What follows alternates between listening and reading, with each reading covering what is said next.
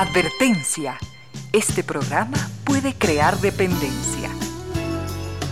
Dependencia de la buena música, del comentario oportuno, del momento poético, de las voces que siempre tienen algo que decir. Aquí se unen la música y la palabra, con cierto sentido.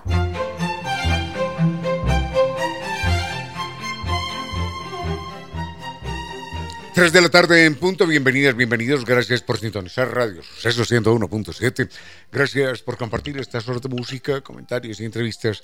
Y ojalá, ojalá al final de la jornada, como siempre, podamos imaginar con estos favores que la fantasía nos hace, podamos imaginar que hemos rendido real, justo y merecido, merecidísimo homenaje a la inteligencia, a la sensibilidad, a la autoestima, a la confianza, a la alegría de vivir y siempre, siempre a las ganas de luchar de todos, donde quiera que nos encontremos, a las ganas de luchar por una vida más digna en lo individual y en lo colectivo. Y en esa tarea de cada tarde, de cada jornada, de manera generosa, inteligente, leal, nos acompañan ustedes con sus correos, contactos y mensajes en estas direcciones de las siguientes redes sociales.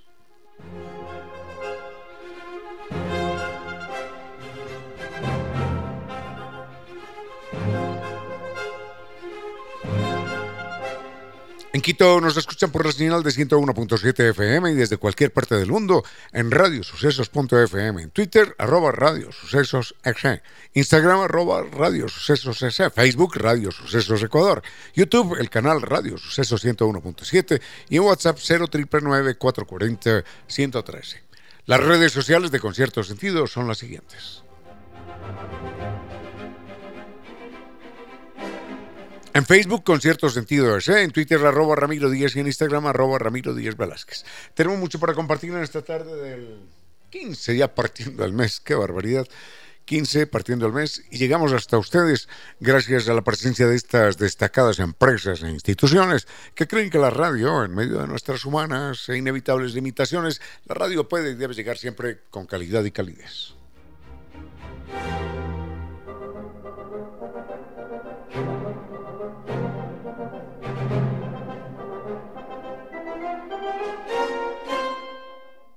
Y es una alegría saber que es toda una vida difundiendo el pensamiento universal. Es la librería española.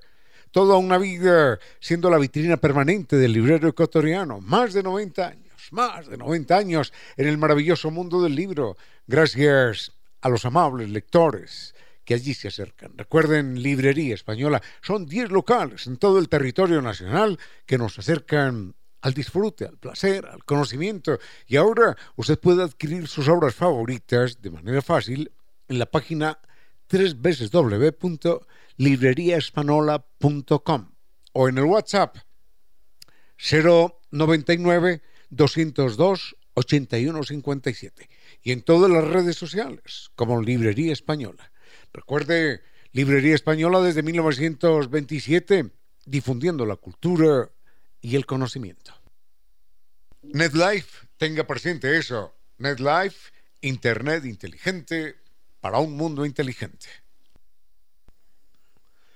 San Viturs nos invita a recorrer la ruta de los vikingos, esto es visitar las perlas del Báltico, los increíbles fiordos, la península escandinava, en un recorrido de 21 días. Vamos a visitar siete capitales, las capitales más bellas del norte de Europa, Copenhague, por ejemplo, para disfrutar de los más bellos paisajes naturales. Vamos a vibrar con la magia de Helsinki, sus palacios de fantasía, y nos vamos a sentir parte de un cuento de hadas. En Estocolmo y las capitales escandinavas vamos a sentir el romance mientras caminamos por sus antiguas calles y plazas. Este es un viaje para enamorarse allí, junto al fiordo de los sueños, recorriendo el mar de Noruega y la más extensa variedad de azules en sus ríos y lagos.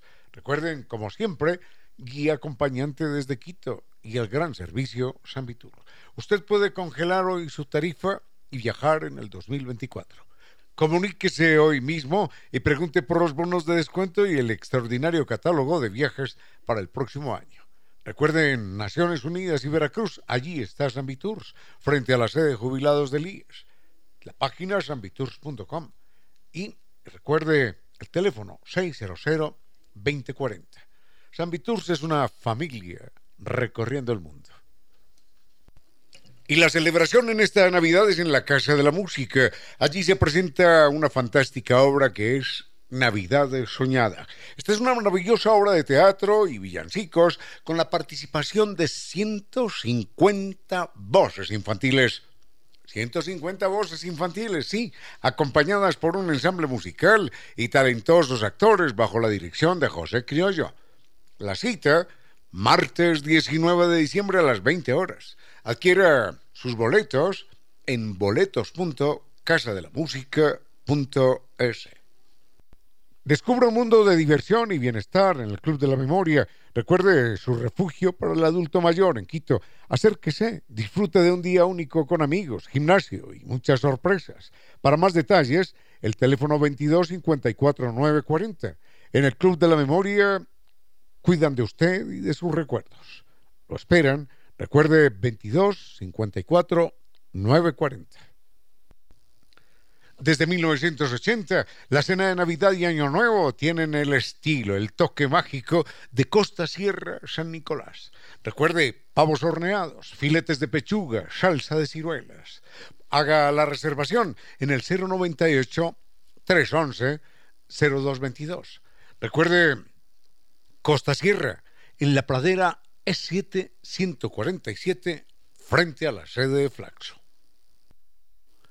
Sobre los temas del programa los veremos en un momentito. Por lo pronto quiero señalar que que le hemos tenido que decir adiós a, a un ser humano extraordinario, a Carlos Alfredo Williams, hijo de un queridísimo amigo y hermano que es Freddie Williams, hermano de este gran cantautor ecuatoriano, queridísimo amigo, escritor que es Ricardo Williams. Entonces, en fin, Carlos Alfredo Williams, con, el dolor de su familia y de, todos sus amigos y allegados, Carlos Alfredo Williams ha sido recibido por el misterio y el silencio. Para él, este, este pequeñísimo homenaje. Restaurante Casa Gangotena, recuérdenlo, es ganador del premio World Culinary Awards y nos invita a descubrir una experiencia inigualable a través de su reconocida cocina mestiza. Así que comuníquese con ellos a través de la página web www.casagangotena.com o comuníquese telefónicamente al 097 999 995 Restaurante Casa Gangotena.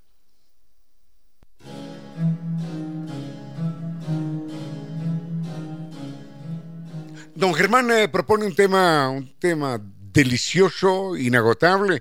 Yo le puedo hacer un par de comentarios quizás, pero la propuesta de don Germán es em, ¿en qué momento? Oh, ¿En qué momento? En tantos. ¿En qué momento la literatura y la vida real se dan la mano? En tantos momentos que no los alcanzamos a imaginar. Pero mm, uno dirá, es que a veces es una novela tan realista, un cuento tan realista que a uno le parece que el personaje sí existe.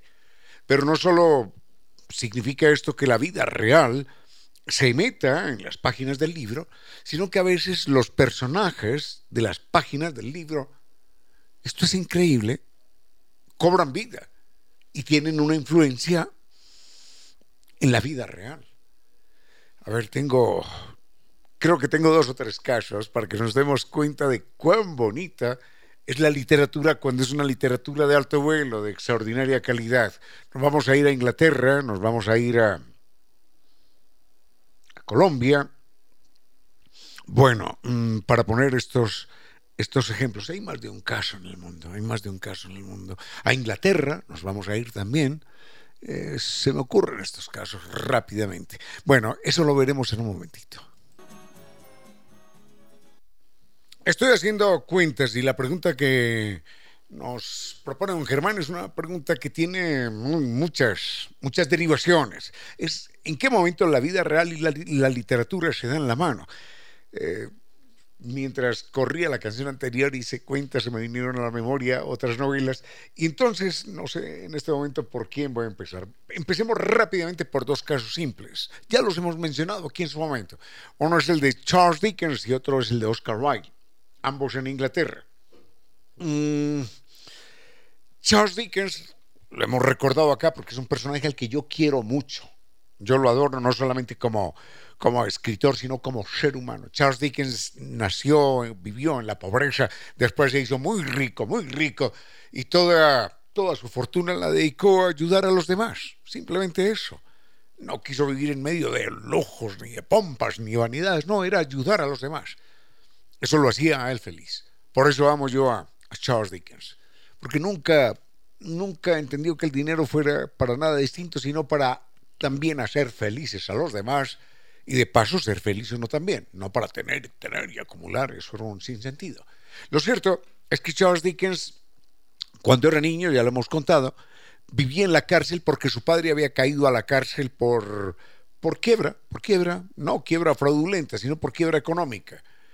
Quebró, no tenía con qué pagar deudas, a la cárcel, perdió su casa y entonces mm, su familia vivía con él en una celda. Y el niño salía en ese entonces a buscar trabajo, a pedir limosna, y en aquella época mmm, los empresarios, con leyes hechas por los mismos empresarios, habían establecido, por supuesto así es siempre, habían establecido que aquel empresario que viera a un niño en la calle lo podía capturar y lo podía llevar a trabajar gratis a su casa, a su fábrica, a su taller, con el propósito de protegerlo de las malas compañías, ¿no? Muy bonito. Entonces llevaban al niño a trabajar gratis, gratis, por un plato de sopa. Y eso era todo, y terminada la jornada, fuera de acá. Y claro, el niño sin ningún criterio, sin ningún horizonte, sin ninguna posibilidad, se acercaba todos los días a, la casa o al taller de este señor a que le dieran un plato de sopa y a trabajar gratis todo el día arreglando zapatos, embetunando, limpiando, cualquier cosa que fuere. Bueno, entonces Charles Dickens pasó, ya hemos contado lo que sucede una vez cuando, cuando se enferma y, y deciden el empresario que lo, que, lo, que lo lleven a la casa.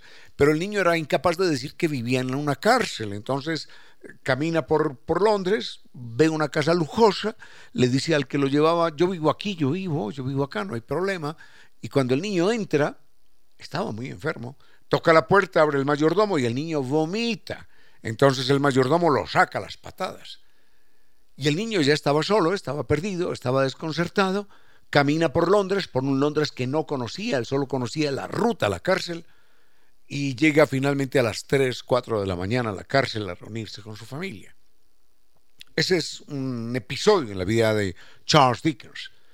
Entonces, mmm, cuando Charles Dickens se convierte en un personaje famoso, que ya tiene peso, que tiene voz, que tiene respeto, propone una ley donde dice, oiga, las personas que quiebran económicamente no tienen por qué ir a la cárcel.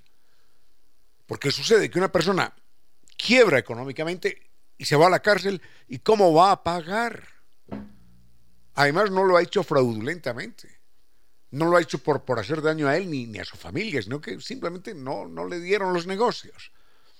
Así que él logra modificar aquella ley y dice, hombre, el que quebró, quebró, pero déjenlo afuera para que pueda trabajar y recuperarse. Por lo menos para que haga el intento. ¿Por qué una persona que no tiene posibilidades en ese momento se le quitan todas, las pocas que tenga? Y no solo eso, sino que se convierte en una carga para el Estado. No tiene ningún sentido. Entonces es un caso en el cual la literatura, que era lo que utilizaba Charles Dickens para señalar los problemas de la sociedad, la literatura le da una mano a la realidad y acaba con una ley absolutamente absurda. Vayamos con música y nos quedamos en Inglaterra una vez más. Su sonrisa es única, así que sonríe a colores y con gran intensidad en esta Navidad. Acérquese a New Dental Care, donde cada detalle está enfocado en hacer brillar la magia que tiene su sonrisa, desde las instalaciones hasta la atención personalizada que recibirá en cada una de sus visitas. Será una experiencia absolutamente grata. En esta Navidad usted merece lo mejor. Acérquese, disfrute de la excelencia en tratamientos odontológicos integrales. Nos esperan en la calle Alemania, 455 y República, teléfonos 252 8282 y 098 448-9515. Los puedes seguir en redes sociales, Facebook, Instagram y TikTok. La página www.newdental.com.es. New Dental Care, la magia de su sonrisa.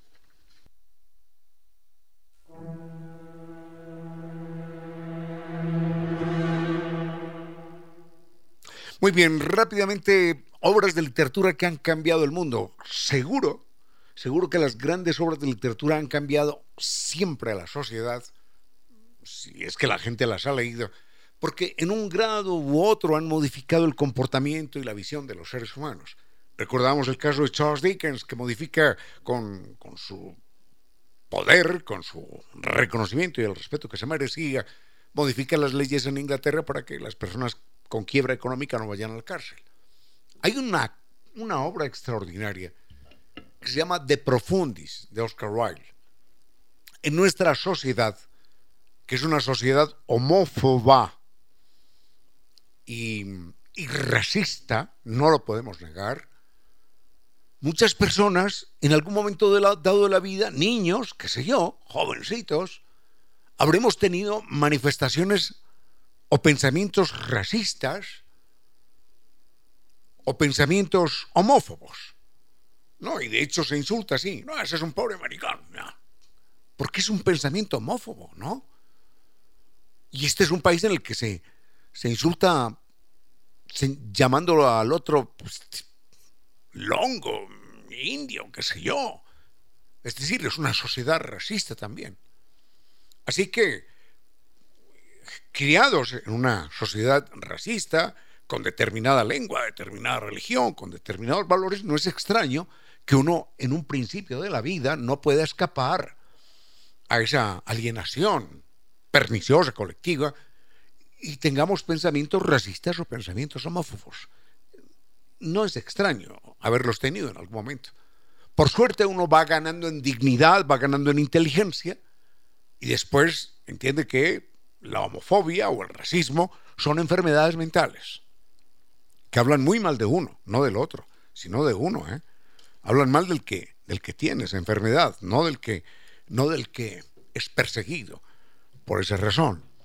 Entonces, Oscar Wilde escribe esa carta, ese texto que se llama De Profundis, porque él va a la cárcel acusado por ser sexual.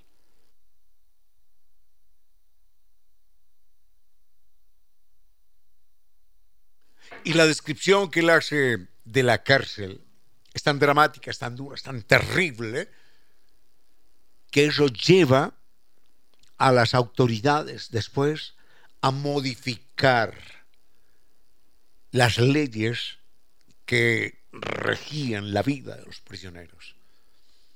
Finalmente Oscar Wilde, recordemos, muere, muere, muere en la miseria, muere después de pagar cárcel, pero por suerte su legado su, su mensaje que hizo ver las ignominiosas relaciones, las ignominiosas condiciones que en las cárceles se vivían, hizo que la experiencia en la cárcel fuera menos inhumana.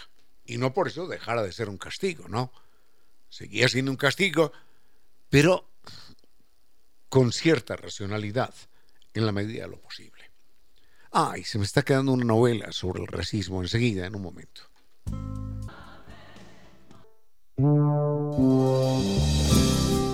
Un momento para la historia y las noticias del mundo de los animales, nuestros hermanos. En el año de 1641, la colonia estadounidense de Massachusetts fue la primera en promulgar los derechos de los animales convertidos en leyes. En Inglaterra los puritanos también crearon leyes de protección animal. Ellos interpretaron el concepto de dominio sobre los animales como una tarea de compañía responsable y no de posesión del animal. Los otros animales, nuestros hermanos. San Viturs nos invita a recorrer la ruta de los vikingos, esto es visitar las perlas del Báltico, los increíbles fiordos, la península escandinava, en un recorrido de 21 días. Vamos a visitar siete capitales, las capitales más bellas del norte de Europa, Copenhague, por ejemplo, para disfrutar de los más bellos paisajes naturales. Vamos a vibrar con la magia de Helsinki, sus palacios de fantasía, y nos vamos a sentir parte de un cuento de hadas. En Estocolmo y las capitales escandinavas vamos a sentir el romance mientras caminamos por sus antiguas calles y plazas. Este es un viaje para enamorarse allí, junto al fiordo de los sueños, recorriendo el mar de Noruega y la más extensa variedad de azules en sus ríos y lagos. Recuerden, como siempre, guía acompañante desde Quito y el gran servicio San Vitur. Usted puede congelar hoy su tarifa y viajar en el 2024. Comuníquese hoy mismo y pregunte por los bonos de descuento y el extraordinario catálogo de viajes para el próximo año. Recuerden, Naciones Unidas y Veracruz, allí está Sambitours, frente a la sede de jubilados del IES. La página sambitours.com. Y recuerde el teléfono 600-2040. Sambitours es una familia recorriendo el mundo.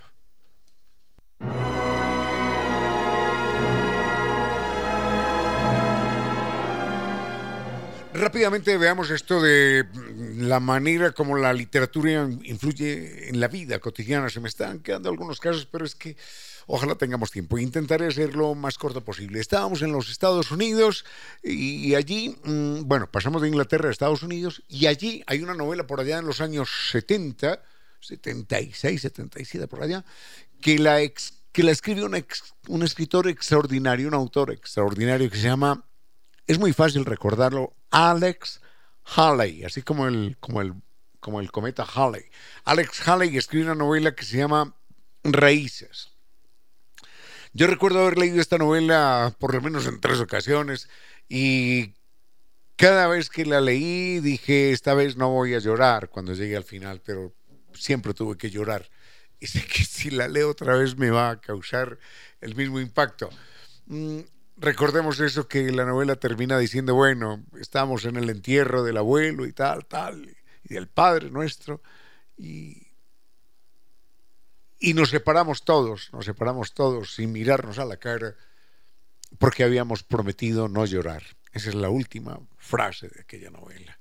Y claro, uno la lee y uno tiene que llorar. Por eso yo en la novela mía escribí, sí, ustedes prometieron eso, pero yo no.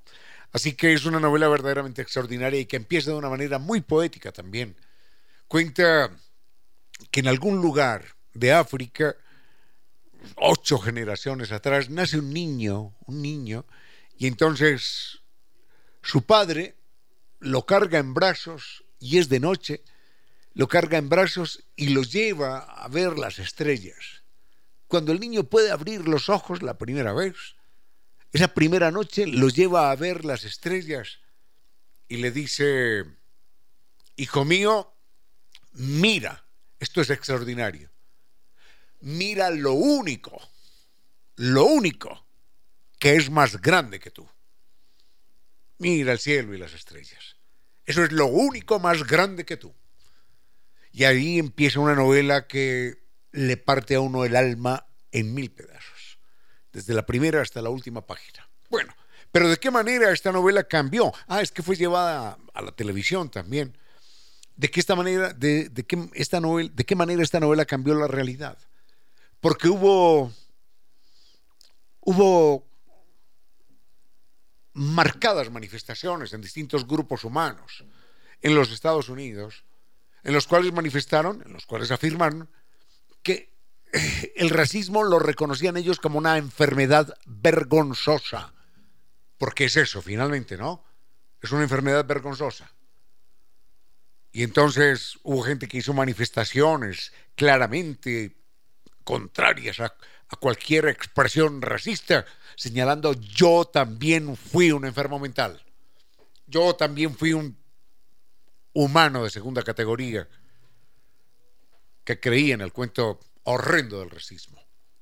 Y se presentó un descenso en el racismo, pero a la vez se presentó también el encrespamiento, se encresparon los, los grupos racistas, la supremacía blanca y el Ku Klux Klan, y después llega Donald Trump y llegan, llegan tantos otros que, que encrespan, que encrespan ese espíritu racista. En todo caso, algún día la humanidad vivirá sin esa vergüenza. Y la celebración en esta Navidad es en la Casa de la Música. Allí se presenta una fantástica obra que es Navidad Soñada. Esta es una maravillosa obra de teatro y villancicos con la participación de 150 voces infantiles. 150 voces infantiles, sí, acompañadas por un ensamble musical y talentosos actores bajo la dirección de José Criollo. La cita, martes 19 de diciembre a las 20 horas. Adquiera sus boletos en boletos.casadelamusica.es.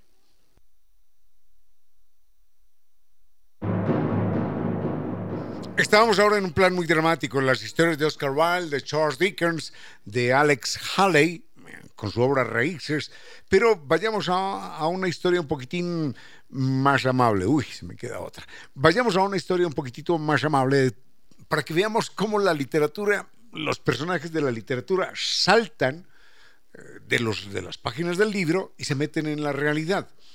Hoy, Aracataca, el famoso pueblo en el que nació Gabriel García Márquez, mm, es eh, de alguna forma el escenario para que mucha gente crea, y hay turismo, ¿saben qué es eso?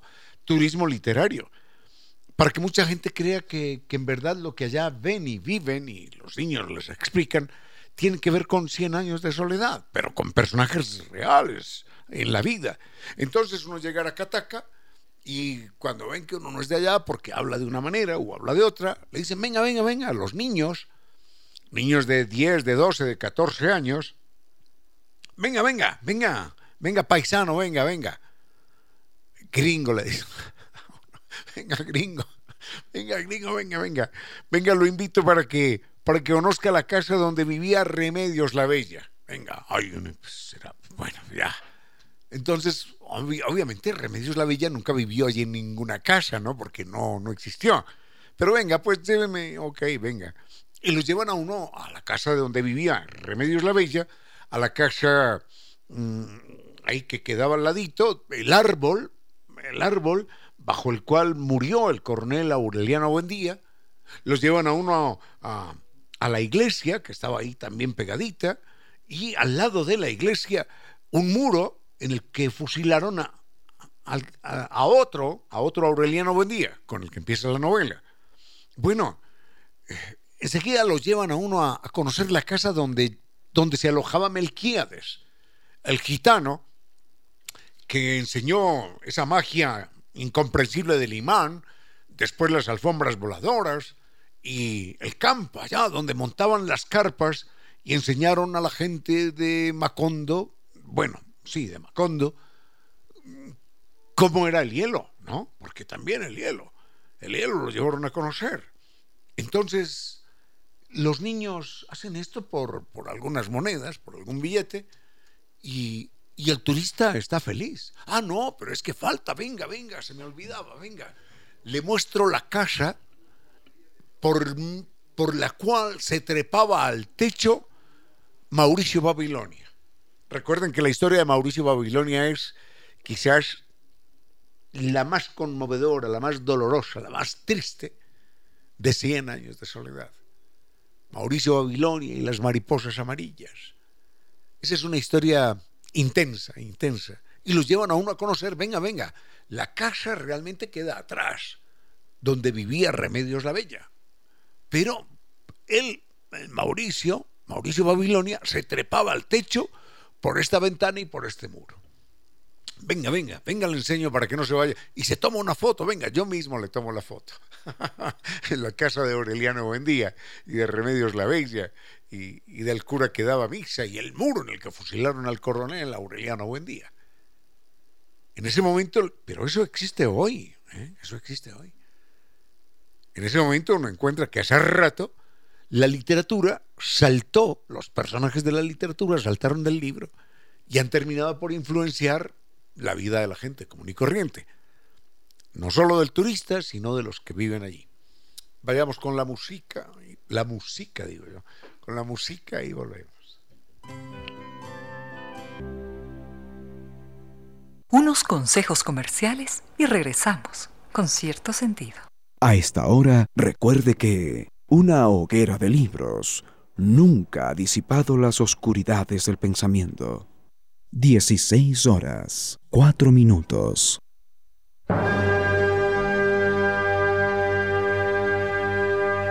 En la historia de Occidente existen pocos acontecimientos más importantes que la Revolución Francesa. El hombre que estuvo al frente del Estado francés que se caía a pedazos era Luis XVI, un rey que nunca se dio cuenta de lo que estaba pasando. Se diría que Luis XVI nunca supo que como rey tenía que gobernar. Siempre estuvo preocupado solo de atender sus lujos y sus amantes, sus partidas de caza, sus vanidades y caprichos en medio de una Francia campesina que se moría de hambre. El día de la toma de la Bastilla, cuando se inició la Revolución Francesa, el rey, al anotar en su diario lo que había sucedido, escribió Hoy no ha sucedido nada importante, nada en absoluto. En medio de todas las contradicciones, el rey y su familia permanecieron en el Palacio de Versalles hasta mediados de 1792, cuando decidieron escapar de Francia. La idea del monarca y de su esposa era cruzar la frontera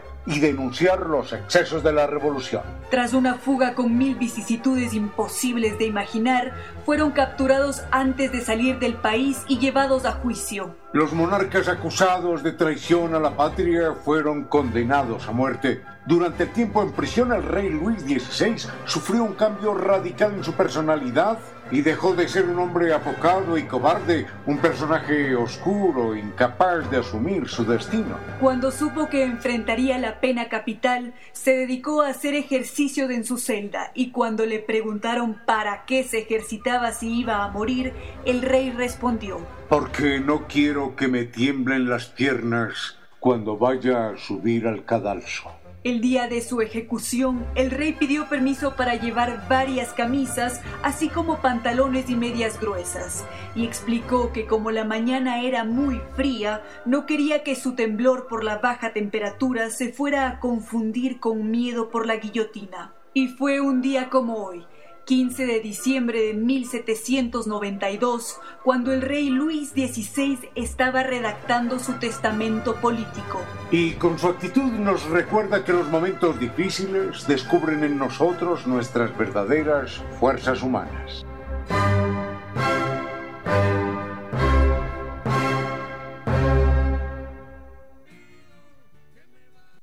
Descubra un mundo de diversión y bienestar en el Club de la Memoria. Recuerde su refugio para el adulto mayor en Quito. Acérquese, disfrute de un día único con amigos, gimnasio y muchas sorpresas. Para más detalles, el teléfono 22 54 940.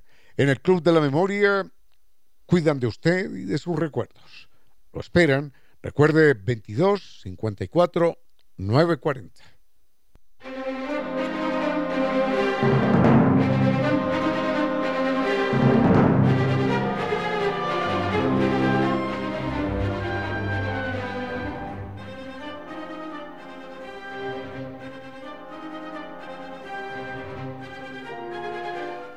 Hace algunos días fue la pregunta mm, sobre la inteligencia, cómo aumentarla, cómo evitar que se deprima la inteligencia y se nos fue buena parte del programa. Y ahora nos ha sucedido sin pretenderlo lo mismo con esta pregunta que nos hizo don Germán acerca de las interrelaciones, eh, de la realidad con, con la literatura. Mm, se me quedan algunos temas, pero no puedo dejar pasar por, por alto este. Y es que, eh, de alguna manera, a mí me pasa, uno cree que Sherlock Holmes existió, ¿no? Porque uno, uno se refiere a las obras de Sherlock Holmes, eh, como si él fuera el autor. Sherlock Holmes no escrito, no, no existió. Sherlock Holmes es el personaje de las novelas de Arthur Conan Doyle. Pero uno no recuerda nunca, ah, las novelas de Arthur Conan Doyle. ¿Quién es ese? No, no, uno recuerda a Sherlock Holmes. El personaje Sherlock Holmes fue y es tan poderoso en el imaginario colectivo. Bueno, me refiero a un mundo que lee. Si hoy la gente solamente ve TikTok, obviamente no sabe de lo que estamos hablando. Pero bueno, en todo caso, Sherlock Holmes es un personaje tan, tan, tan poderoso que en un momento dado Arthur Conan Doyle, el autor del personaje, Arthur Conan Doyle decide matarlo. En una novela, por supuesto, ¿no? Lo mata, ya, lo mata, y listo. Y, sufre un accidente del cual seguro que no ha salido vivo. Y termina la novela. Entonces, la madre de Conan Doyle, la madre de Conan Doyle, le escribe una carta diciéndole, hijo mío, no quiero volver a saber nada de ti, porque en tus manos está la vida del señor Sherlock Holmes, personaje a quien admiro, aprecio y quiero de manera entrañable. Así que en tus manos está la seguridad, la vida y el bienestar del señor Sherlock Holmes. Volvemos a hablar cuando tengamos buenas noticias. Bueno, Inglaterra era una época en la que la gente leía. Inglaterra vivió unos días de, de luto extraordinario y entonces se podía ver a la gente en las calles, hombres y mujeres, llevando cintas negras en el brazo, llevando cintas negras en el sombrero, en señal de luto por Sherlock Holmes. Y la gente lo quería, lo quería matar al autor. La policía tuvo que proteger su casa porque la gente quería quería cobrar venganza. ¿Cómo es posible que hayas matado a Sherlock Holmes? Así de simple. Entonces, finalmente, ante tanta presión, el autor, Arthur Conan Doyle, ay, tengo algo que contar de él en otro momento.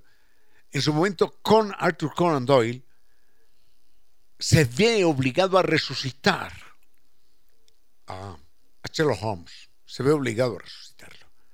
Y cuando sale la novela en la cual lo resucita, el ejército y la policía tienen que intervenir durante muchos días en las librerías inglesas para evitar disturbios, porque la gente quería comprar el libro en el cual, el cual había, había resucitado o se había salvado milagrosamente de un accidente, se había salvado milagrosamente de un accidente Sherlock Holmes. Y hasta allá llega la importancia de la literatura. De una madre que rompa relaciones con su hijo y no me vuelvas a hablar, ¿eh? Por lo que le has hecho a este señor. Era un personaje de la novela. La gente lo amenazó de muerte a Sherlock Holmes. Perdona, a Arthur Conan Doyle por haber matado a Sherlock Holmes en una novela. Bueno, así que hasta allá llega el poder maravilloso de la novela y algún día, algún día me voy a dar el gusto aquí de contar algo que le descubrí al señor Arthur Conan Doyle, personaje al que quiero, sí, sí lo quiero, mucho lo admiro, porque gratas, gratísimas horas me ha hecho vivir, sin duda alguna, con, su personaje, con sus novelas. Hay una novela, pienso que es la más conmovedora de todas, un cuento de de Conan Doyle, que es, que es impresionante. Entre todos, elijo ese. Pero bueno, por la, lo elijo no por la trama, no por la trama, bueno, que es muy pesada, es muy dura, claro que sí, sino por, por la decisión humana que toma Sherlock Holmes cuando descubre un crimen y decide decide guardar el secreto de quién fue el autor del crimen. Es una novela, es un cuento impresionante. Bueno, vayamos con música, me sigue doctor Vinicio Soria y volvemos con algo más.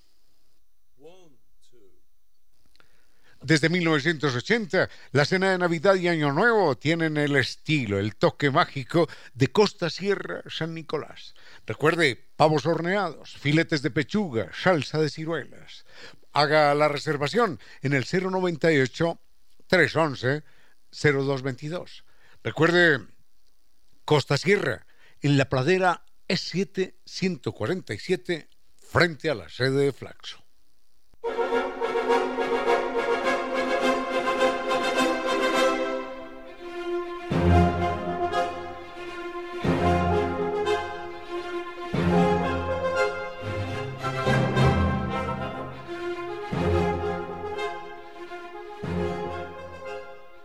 Muy bien, eh, doctor Soria, tenemos, tenemos unas preguntas sobre astronomía. Eh, creo que sí podemos comentar eso en un momentito con, con mucho gusto. ¿eh? En un momentito mientras, mientras organizo cuál de las cuatro preguntas respondemos porque el tiempo tampoco, tampoco es infinito. Muy bien, eh, tenemos, que, tenemos que hacer una, una pequeña pausa porque dije voy a comentar lo de, la astronomía. Pero acá está don Blas. Don Blas nos dice, hombre, por favor no se olvide de otra obra que también tiene influencia en la vida cotidiana como es Ulises de James Joyce. Bueno, sí, es verdad. Eh, estábamos recordando a Dickens, a Oscar Wilde, a Sherlock Holmes, bueno, Sherlock Holmes no, sino a Arthur Conan Doyle, recordamos a Gabriel García Márquez, eh, se nos quedan otras obras por allí pendientes. Eh, ay, ay, ay, no, esto es imperdonable, que me olvide del Quijote, pero bueno, enseguida lo comento. Y nos dicen, no se olvide, no se olvide de, de Ulises, de James Joyce. Es verdad, esta novela que está considerada como quizás la más grande novela en lengua inglesa del siglo XX, es una novela que transcurre en un solo día, que es el día 16 de junio. Imposible olvidarlo. Eh, el autor de la obra, el protagonista, del, el autor es James Joyce, el protagonista de la obra es Leopoldo Bloom. Y es tan extraordinario el impacto que esta novela ha causado en Irlanda que se considera que el 16 de junio es algo así como el Día Nacional de la Literatura, es el Día Nacional de Leopoldo Bloom, es el Día Nacional de Ulises. Y la gente se disfraza, la gente se disfraza de, del protagonista, cada uno como se lo imagina. Leopoldo Bloom, Leopoldo Bloom, Leopoldo Bloom. Y, y no hay un solo rincón de Irlanda, no hay una sola cafetería, no hay un solo almacén, no hay un solo lugar que no le rinda un homenaje a Leopoldo Bloom, a la novela Ulises y a su autor James Joyce. Es tanto esto que el día se llama eh, The Bloom's Day. Bloom's Day, es decir, el día de Bloom. Pero es un juego de palabras porque Doomsday en, en inglés, Doomsday eh, significa el día final, el día del juicio final. Entonces, no es Doomsday, sino que es Bloomsday. Y la gente lo celebra oh, desde la víspera, desde la víspera. Con pasteles, con bebidas, con, fiestas, con bailes, con disfraces, con, con letreros en todas partes, con, bueno, con las frases sacadas del libro. Es una belleza de libro, es una belleza de libro. Mm, no es fácil de leer, pero, pero vale la pena adentrarse en él. Uy, recuerdo el penúltimo capítulo de ese libro es impactante. Algún día lo traigo, algún día lo traigo y leemos ese pedacito, aunque sea. Así que recuerden, hemos hablado de Dickens, de Oscar Wilde, hoy todo el tiempo, de, de Gabriel García Márquez, de Ulises, y podríamos hablar de muchísimos otros escritores y escritoras en la historia de la humanidad. Pero a quien tenga apetito por el más alto placer del ser humano, que es la lectura, a quien tenga ese apetito, le recomendamos la librería española. Y si no lo tiene, porque puede suceder también, con mayor razón le recomendamos la librería española. Allí va a encontrar, recuerden que las librerías, las, las bibliotecas en el antiguo Egipto se llamaban clínicas del alma. Y allí va a encontrar justamente lo que usted siente que su espíritu necesita. Por suerte en nuestras vidas existe Librería Española. Usted no podría adivinar lo que su vecino va a hacer la próxima semana. Tampoco sabrá lo que su hijo o su hija estén haciendo mañana en horas de la tarde. Ni siquiera usted estará seguro de lo que va a estar haciendo dentro de cuatro días a esta misma hora. Por eso no le pedimos a usted que adivine ni el futuro ni el pensamiento de nadie pero sí nos podríamos dar todos una mano si le anunciáramos a la persona que viene conduciendo atrás qué es lo que vamos a hacer con nuestro vehículo. Para eso se inventó algo extraordinario que parece de ciencia ficción, que permite leer el pensamiento y se llama luces direccionales. Utilícelas cada vez que sean necesarias. Valore la vida. Conduzca con precaución. Sigue con ustedes, Ramiro Díez. Con cierto sentido.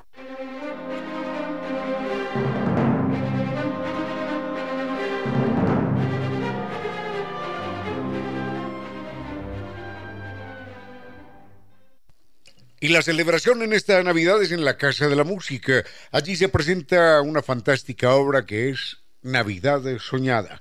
Esta es una maravillosa obra de teatro y villancicos con la participación de 150 voces infantiles. 150 voces infantiles, sí, acompañadas por un ensamble musical y talentosos actores bajo la dirección de José Criollo. La cita, martes 19 de diciembre a las 20 horas. Adquiera sus boletos en boletos.casadelamusica.es.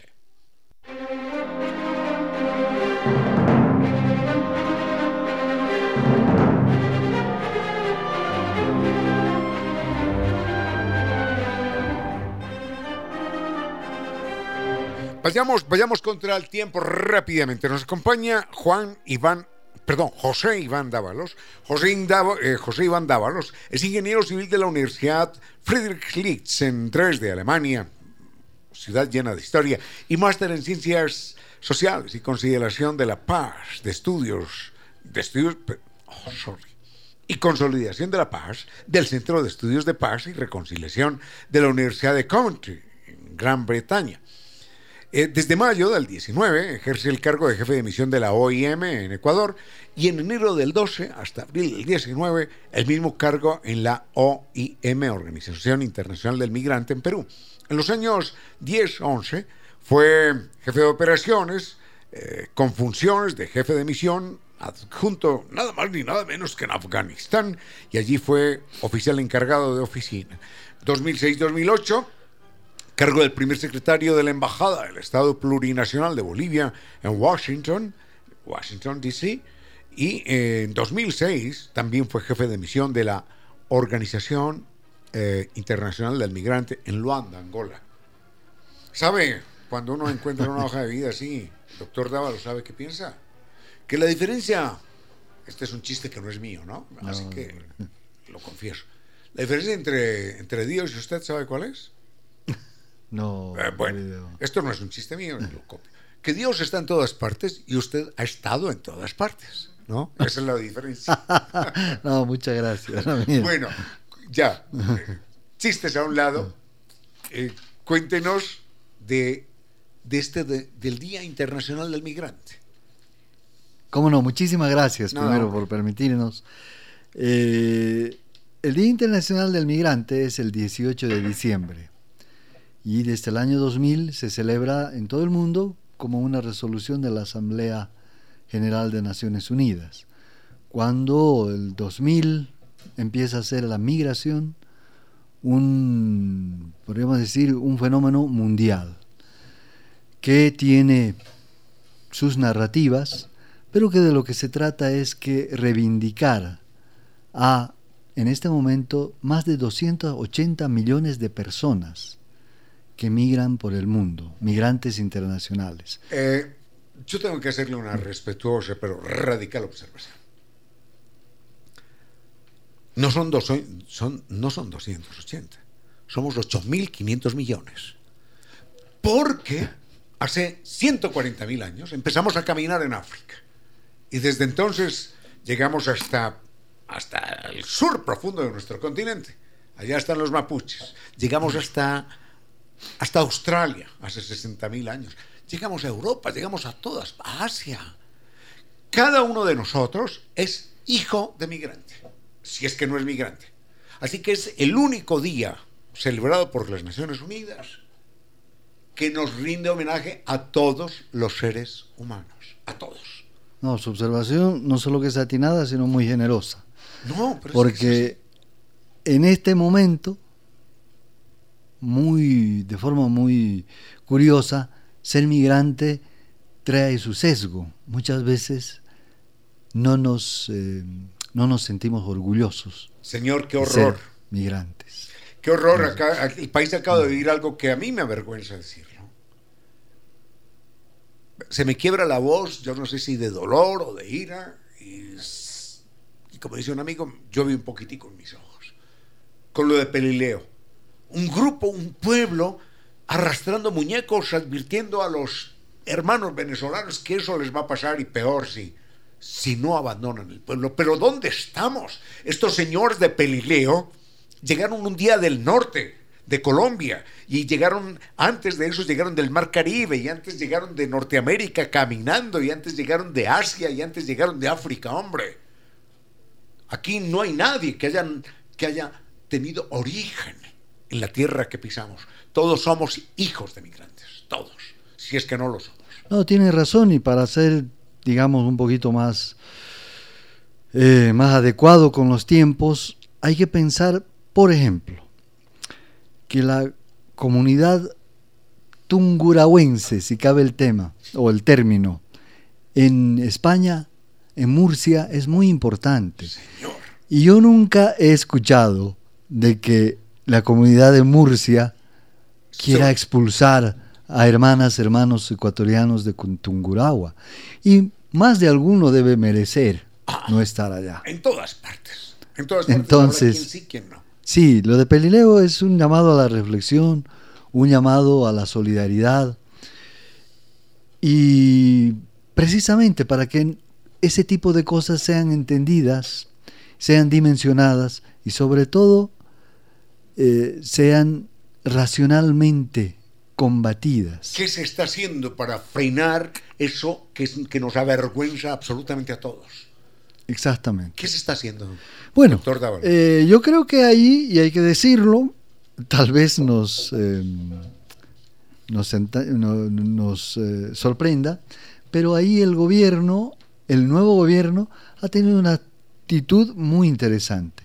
Es que el Estado se ha puesto al frente para defender el derecho de personas que se, que se están estableciendo en nuestro país, el Ecuador, que es mi país también.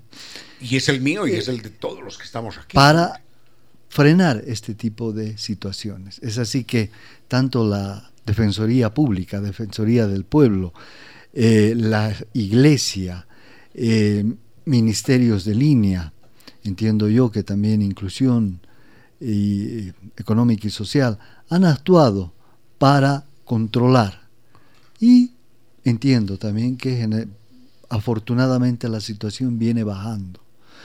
No olvidemos que también en Ibarra, hace algunos años, se dio también una situación muy compleja con un, un mal venezolano, digámoslo así, taxista que...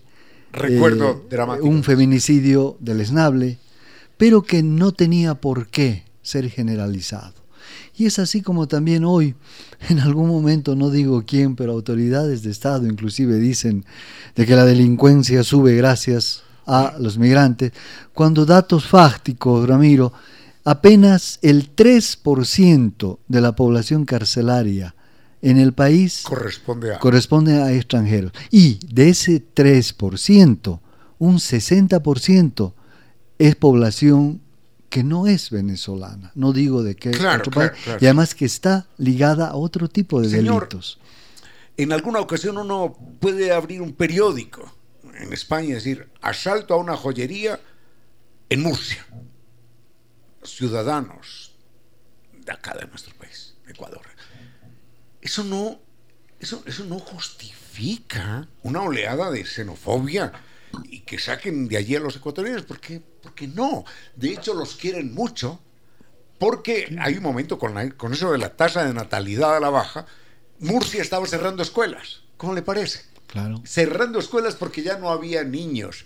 Y llegamos los ecuatorianos allí con nuestras angustias y ansiedades y desesperaciones y faltas de esperanzas a buscar una esperanza y allí la encontramos. Y ahora nos estamos reproduciendo allí y las escuelas de Murcia y los maestros de Murcia otra vez tienen a quien enseñar.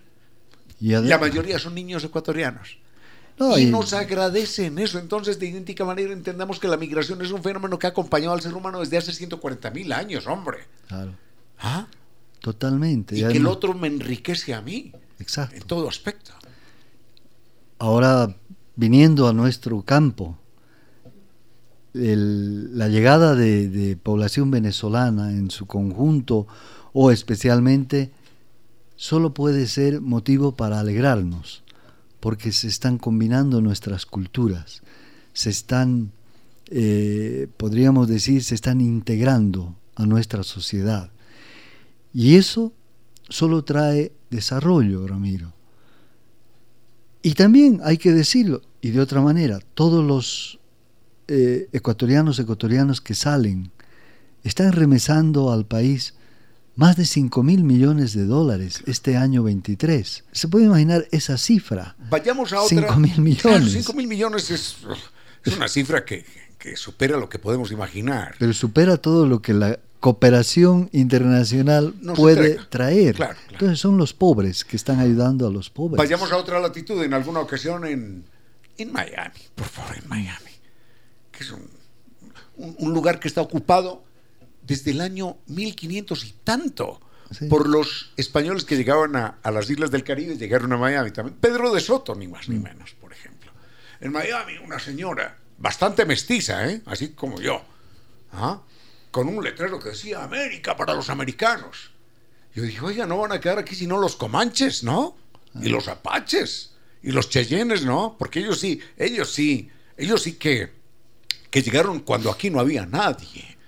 En cambio, holandeses, alemanes, norteamericanos, españoles y demás llegaron, llegaron mucho tiempo después, ¿no? Cuando ya, y ya sabemos lo que les pasó a ellos. Así que América para los americanos hasta Donald Trump tendría que abandonar el territorio norteamericano. sí, sí, bueno, de origen irlandés, entiendo, ¿no? Ya, ya. Y los Kennedy, los Kennedy venían de allá Claro que sí. Pero bueno, para celebrar la migración, precisamente eh, que el día es el 18, pero el día 18 es un lunes. Entonces el día de mañana, 16 de diciembre, vamos a tener una celebración en el Parque Cumandá a partir de las 9 de la mañana hasta las 18 horas, donde vamos a poder confraternizar, vamos a poder escuchar música intercultural, vamos a poder comer bocados de migrantes, vamos a poder comprar artesanía también de migrantes. Y vamos a poder celebrar la migración en, un, en una actividad que le hemos denominado Chéverísimo, Día de las Migraciones. Muy bien, me encanta la... Yo nunca, nunca utilizo la palabra chévere, nunca, nunca. Pero tiene un origen africano. Porque chévere, entre los lingala, quería decir lo que los norteamericanos dicen, ok, todo bien. Chévere es, ok, en lingala, una, una lengua africana. y cuando en Ecuador hablamos nuestra lengua de cada día, es el español, es el castellano, que más quichuismos tiene por encima de Perú, por encima de, otros países. Así que nosotros hablamos una mezcla de, quichua y de, y de lenguas españolas, ¿no? ¿no? No, solo el castellano, sino también el catalán, el euskera, el gaditano, el aragonés. Así que todos somos hechos de muchas, de muchas, de muchas culturas de muchas culturas que llegaron hasta distintos lugares del planeta caminando, caminando, migrando. En tiempos modernos montados en un avión o haciendo otras piruetas mortales. Pero todos somos o migrantes o hijos de migrantes. Así es. Doctor Dávalos, perdóname que no lo haya dejado hablar casi, casi nada, pero es que el tema suyo me emociona mucho. Y, y yo le agradezco en nombre de todos los que en la vida migrantes somos le agradezco mucho lo que usted pueda hacer por los migrantes en cualquier rincón del planeta Tierra. No, Ramiro, para mí un honor y me emociona a mí que a usted le emocione y lo sensibilice porque estamos en esto, todos somos migrantes. Si yo, si yo fuera, bueno, como dice el poeta, si la omnipotencia por un instante fuera mía, ¿sabe qué letreros pondría yo en las ciudades, en los barrios, en las escuelas, en todas partes en el país? Pondría una frase que se me ocurre y es, debo respetar al otro porque yo soy el otro del otro. Eso. A ver si aprendemos a respetarnos. y a tratarnos como lo que somos, hermanos. Así que, doctor Dávalos, muchas gracias por su presencia. Bienvenido a este programa las veces que quiera, hombre. Lo voy a tomar muy en cuenta. Muchísimas gracias. Prometo guardar silencio en las próximas ocasiones. Pero es que la culpa es suya por proponerme un tema que me emociona. No, lindo. Además, es, tan lindo eh, que el entrevistado, el entrevistado sea eh, gentilmente interpelado. No puede haber algo más lindo, porque usted no sabe, pero usted sabe mucho más que yo sobre migración. Ah, Así que... Hombre, de eso lo ahí.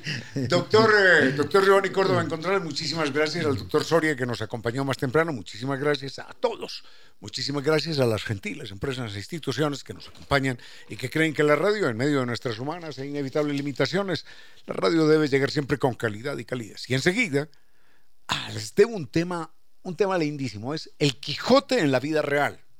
La gente cree que el Quijote, no, no, el Quijote en la vida real, pero será ya el día lunes. Por lo pronto, no fue más por hoy. Fuerte abrazo. Enseguida, Doña Reina, con vuelo de música y palabra.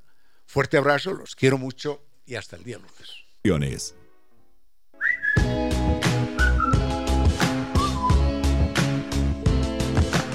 Y ahora, bienvenidos todos a un vuelo de música y palabra. Bienvenidos a este espacio con cierto sentido, con Reina Victoria Díez para que todos disfrutemos de un vuelo de música y palabras.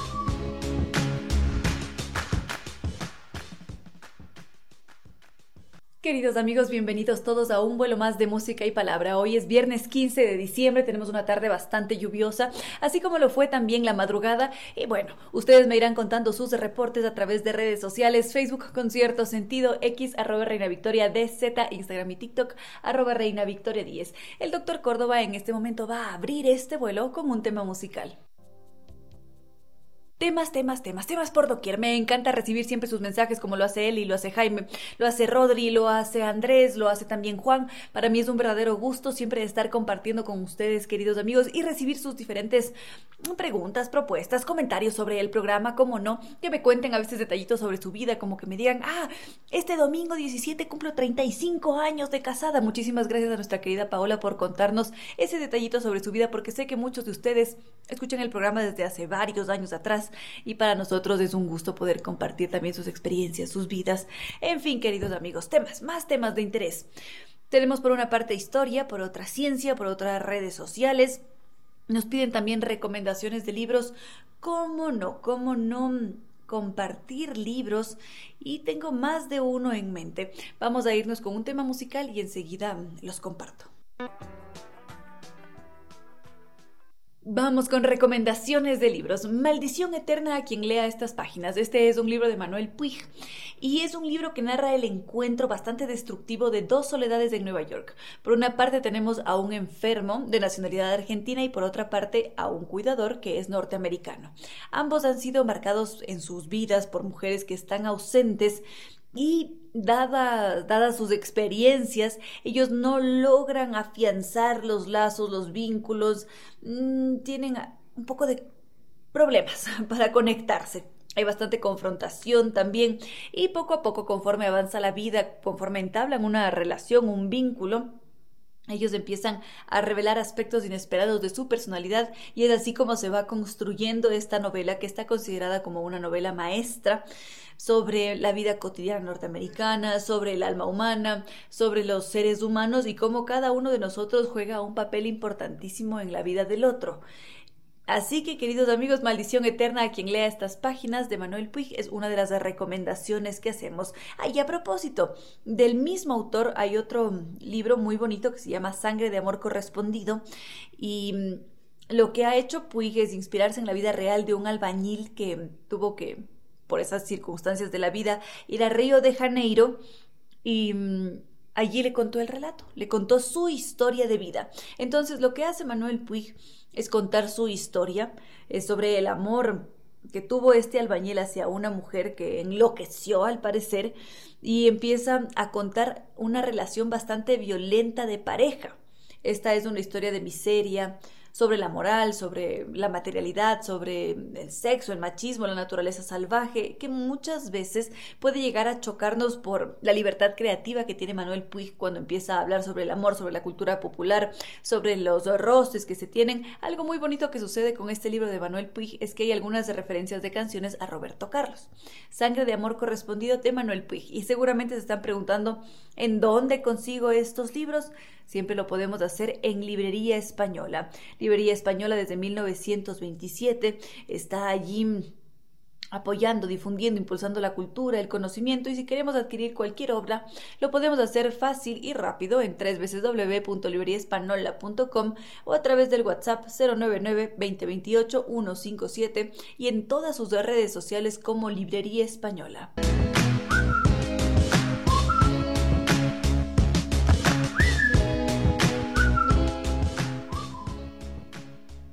Vamos con más cosas. ¿Por qué no nos damos un instante para conocer a civilizaciones pasadas, cómo funcionaban, cuáles eran sus cosmovisiones? Porque siempre es interesante ver cómo hemos cambiado o más bien cómo hemos mantenido ciertas ciertos patrones de comportamiento en el tiempo, ciertas formas de ver el mundo, que quien lo diría pueden tranquilamente compararse a lo que sucedía en el 3000 antes de nuestra era. Es curioso, pero sucede, porque definitivamente en esos tiempos pasados se empezaron a sentar las bases de nuestro presente y de una u otra manera lo que hacían, lo que creían las civilizaciones pasadas, termina por configurarnos y convertirnos en quienes somos hoy. Así que Vamos a poner algo de música para enseguida centrarnos en esas historias pasadas. Les había dicho hace un momento, queridos amigos, que íbamos a conocer a las civilizaciones pasadas, a estos individuos, sociedades que hace mucho tiempo atrás tenían sus creencias, así como nosotros las mantenemos hoy en día. Habrá algunos que crean en Dios, otros que crean en el terraplanismo, en fin, cada quien va decidiendo en su camino tener ciertas creencias o no, habrá otras personas que no creen absolutamente nada, pero si nos remontamos a civilizaciones pasadas seguramente nos encontraremos con mayor coincidencia esas creencias muy arraigadas en el pensamiento.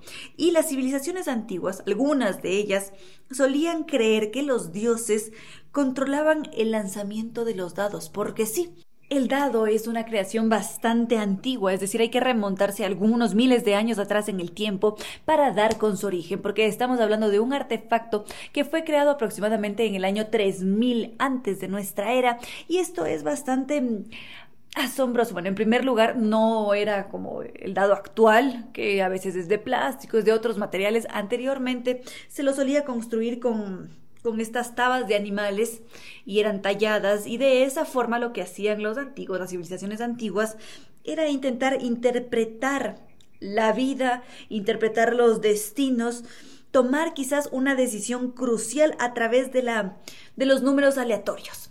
Muchas veces utilizamos los números aleatorios, puede ser para un juego, puede ser ahora, sobre todo en estos tiempos de redes informáticas, está muy presente el número aleatorio, porque son esos números aleatorios los que permiten dirigir el tráfico de Internet para que evitar que colapse, o si no son los encargados de elaborar una encuesta política, porque los números aleatorios permiten seleccionar una muestra no sesgada de un potencial votador. En todo caso, las civilizaciones antiguas se valían de los dados. Estaba por contarles cómo lo hacían, pero lo que vamos a hacer es ir con un tema musical y enseguida continuamos. Sigamos con los dados, queridos amigos. Como les decía, este de aquí es una creación bastante antigua, siquiera data del 3000 antes de nuestra era y es contrario a lo que se cree, porque consideramos que es más bien una invención reciente. Pero en todo caso, los dados en un principio eran fabricados con estas tabas de animales con un hueso que tiene la formita mm, como de una de las vértebras tiene una, una, forma muy especial y fue un método que desarrollaron las civilizaciones antiguas para poder tener números aleatorios. Y con esos números aleatorios empezar a definir el destino, quizás tomar una decisión crucial, elegir un gobernante, definir cómo iba a ser dejada una herencia, para ellos había un dios, un ente superior que controlaba esos dados y por ese motivo los dados tenían esta capacidad de tomar decisiones por nosotros, por decirlo de alguna manera. Es bastante curioso y si es que ahora tenemos noticias sobre los primeros dados es porque se hizo una, una excavación en el sudeste de Irán y a partir de ese hallazgo se empezó a estudiar la zona y lograron determinar finalmente el origen de los dados, que es bastante curioso. Ahora nosotros sabemos, o más bien se utiliza hasta el día de hoy los dados para poder enseñar sobre probabilidad, quizás para jugar en un casino, en fin, tiene diferentes utilidades. No sé si es que quizás ahora algunos de ustedes utilicen un dado para poder definir el curso de su historia, para tomar una decisión crucial en su vida. Los leo a través de redes sociales, Facebook, Concierto Sentido X, arroba Reina Victoria DZ, Instagram y TikTok, arroba Reina Victoria 10.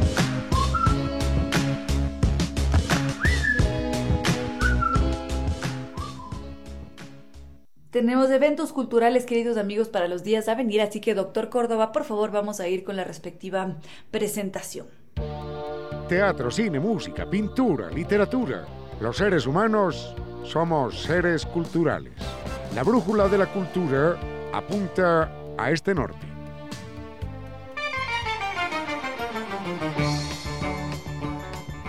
Para este 16 de diciembre, para mañana sábado 16 de diciembre en el Parque Urbano Cumandá, vamos a disfrutar de chéverísimo la fiesta de las migraciones con la presentación de Swing Original Monks, Guanaco Rumbecum. También va a haber un coro, el Bando León, Kimbaraktucatada, Juégale, danzas, habrá gastronomía, emprendimientos y muchas más sorpresas. Esta fiesta de las migraciones empieza a las 9 de la mañana, la entrada es libre y como les había dicho es mañana 16 de diciembre en el Parque Urbano Cumandá, el festival, la fiesta de las migraciones, chéverísimo. Y cómo no disfrutar de una Navidad soñada, teatro coral y villancicos. Son 150 voces infantiles, músicos y actores en escena bajo la dirección musical de José Criollo.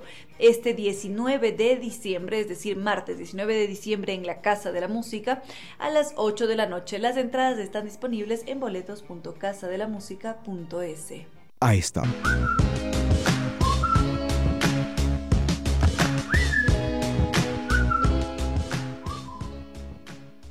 Sigamos con el programa de esta tarde y me ha llegado un artículo bastante interesante, al mismo tiempo preocupante, sobre uno de los temas que quizás más abordamos en este espacio, que es el de redes sociales y cómo muchas um, de las nuevas generaciones viven su vida como si es que los estuvieran grabando constantemente. Es decir, el individuo, la persona cree que tiene siempre a alguien detrás que está observando cada paso que hace, cada vez que va a un restaurante, cómo se comporta, cómo se viste. Es decir, la persona se aleja de su realidad auténtica para vivir una ficción o quizás para camuflarse con los filtros, para mm, decir que es algo frente a alguien más. Es muy común escuchar entre los jóvenes decir que ellos no van a a respetar la decisión de sus padres en caso de que quisieran que eliminasen sus redes sociales, porque para ellos es mucho más importante ser en la red, es decir, mostrarse ante su comunidad antes que no estar en ella, porque una forma de existir para la nueva generación es estar presente en las redes sociales. Y creía yo que no sucede únicamente con, con las nuevas generaciones, sino también con nosotros. Muchas veces, y digamos que estamos en todo este mundo de la comunicación, nos dicen, si es que tú no existes en la red social, no existes. Si es que no están hablando de ti en las redes sociales, no existes. Y esto no necesariamente es así. Solamente que al vivir en un mundo que maneja la red social, en donde impera este medio de comunicación digital, todo cambia. Y en, y en las redes, todo es subjetivo también. Constantemente estamos aportando información sobre nosotros mismos, aparecen allí de forma temporal, o al menos eso es lo que parece, y cada publicación, cada piecita que estamos compartiendo es una parte de nuestra historia, es una parte de una biografía que está en marcha y que sí es expuesta. Nosotros vamos exponiendo nuestra realidad que tranquilamente puede ser... Em, construida, no necesariamente tiene que ser una realidad como tal. Pensemos por un instante en los videos cortos, en los de Reels, en estos videos que se han puesto de moda que no duran más de un minuto. Esos videos, en varias de las cuentas, porque todo dependerá del contenido que se, que se comparta, parecen el tráiler de nuestra propia existencia. Me fui de viaje, entonces hay unas imágenes preciosas de la antisana y enseguida estamos por allí transitando en, en una bicicleta y enseguida comemos un plato típico y fue el gran viaje de la vida con música de fondo, hay imágenes preciosas, tiene un orden cronológico narrativo con un principio, nudo y desenlace que hace que sea muy atractivo. Pero luego habría que preguntarse, ¿es esta realmente mi realidad o es solamente lo que le quiero mostrar a la comunidad? Porque sí que parecería sacado de un taller de guion o de un taller cinematográfico. Porque muchas veces en nuestra vida cotidiana tal vez no estamos perfectos y regios saliendo ante la cámara, sino que estamos despeinados, de recién levantados, yendo a comer un plato de cereal con, con leche. En fin, es, es curioso el fenómeno que se produce, pero ya se lo veía venir desde hace algunos siglos atrás en realidad. Algunos escritores ya habían hablado sobre este fenómeno y enseguida podría comentarlo. Como les decía, queridos amigos, hace un momento ahora se produce un fenómeno bastante curioso y es más, lo conversaba con ustedes justamente, irónicamente, a través de la red social y es tener esta idea de vivir la vida como si es que alguien nos estuviera grabando constantemente. Parecería que somos parte de una serie o parte de un reality, entonces nos producimos para mostrarnos ante la red. Ah, como tengo que salir bonita en los videos, porque eso gusta, entonces voy a ponerme un montón de rímel, voy a ponerme tacos, voy a, a producirme para que este contenido pegue. Y justamente, como les decía, esto no es algo tan reciente en realidad, porque hay autores como Oscar Wilde que ya lo veían venir. Oscar Wilde habla sobre la decadencia de la mentira y habla sobre ese gran secreto que es que la verdad es una cuestión de estilo, es una cuestión de construir algo para que resulte ser interesante, porque la vida humana es poco interesante. Por eso muchas veces intentamos imitar al arte mucho más de lo que el arte imita a la vida. Es curioso, es curioso lo que se menciona. En todo caso, lo que dice Wilde es que muchas veces la naturaleza puede llegar a ser un poco monótona o un poco cruda y muchas veces es allí cuando entra lo artificial por intentar agregarle unas gotitas de interés. No todo el mundo lo va a ver de esta manera, pero parecería que va acorde con lo que está pasando ahora. Como les decía, vamos a preparar un reel para Instagram o un video de TikTok o para Facebook o para cualquiera de las redes sociales. Siempre se intenta incluir una novedad. No necesariamente mostramos quiénes somos, sino quiénes deseamos ser. Estamos conscientes de que existe una estética, de que existe algo que le gusta al otro y por lo tanto intento proyectarme a mí con ese mismo ideal. De alguna manera proyecto una ficción de quién soy o de lo que vivo. ¿Por qué? Porque tengo a un seguidor que es un espectador al mismo tiempo. Y definitivamente no creo que aquí estemos presentando en redes sociales cómo vamos a ir al baño o cómo nos lavamos los dientes. Difícilmente que eso forma parte de la vida de cualquier individuo alrededor de todo el globo terráqueo. Pero esto no es lo que circula por Internet. La intimidad es una cosa. Lo que hacemos es elegir un momento determinado para transmitirlo. Te transmito mis deseos, mis inclinaciones, mi frustración quizás. Y muchas veces lo que pasa también en la red, como se busca a veces salir de esa monotonía, es que pasa alguna algún quiebre. Tiene que haber un quiebre para volver a estar en boca de todos. Entonces, ¿qué pasa con las celebridades? Sí, todo es color de rosas, la cuenta de Instagram, Instagram perfecta, pero de repente ya no está con la pareja, de repente una infidelidad, de repente hizo una canción para hablar sobre esa infidelidad.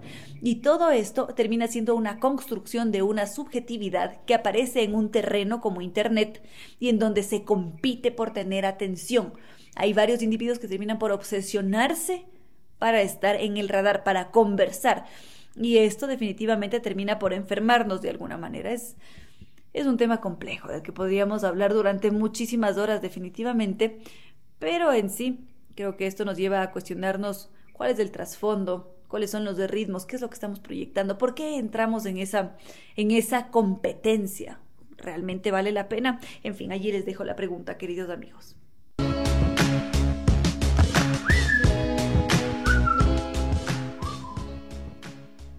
Y ahora sí, queridos amigos, hemos llegado al final de este vuelo de música y palabra. Para mí siempre es un verdadero gusto poder compartir con ustedes, leerlos a través de redes sociales. Las recuerdo para que nos mantengamos en contacto.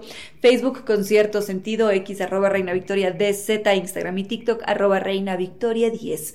Cómo no agradecer al doctor Córdoba en Controles que nos ha entregado una estupenda selección musical y nuestros queridos auspiciantes. San Tours que nos invita a recorrer la ruta de los vikingos con las perlas del Báltico, los increíbles fiordos y la península escandinava, en donde vamos a visitar las siete capitales más bellas del norte de Europa.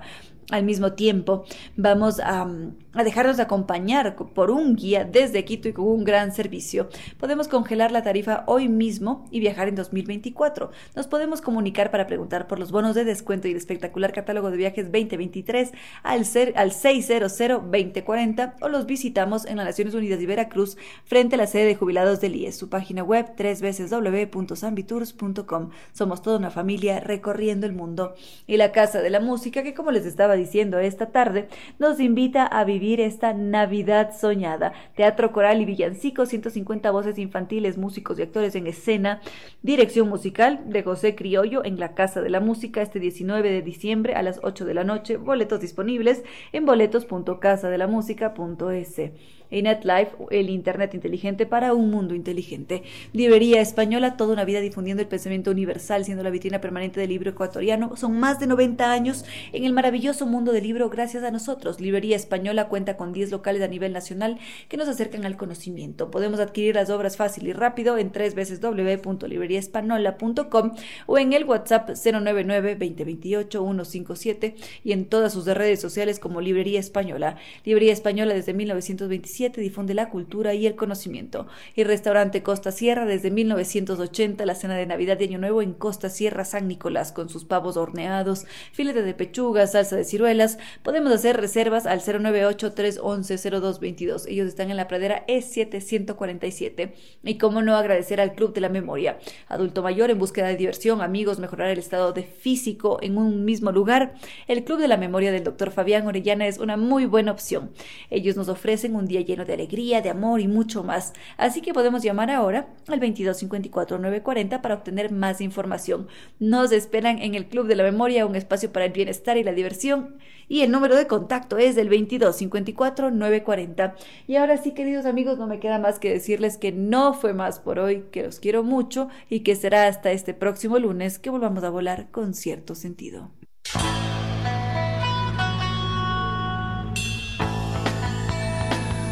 Como dicen, es cierto que en la vida no hay casualidades. Piense, ¿por qué escuchó usted este programa?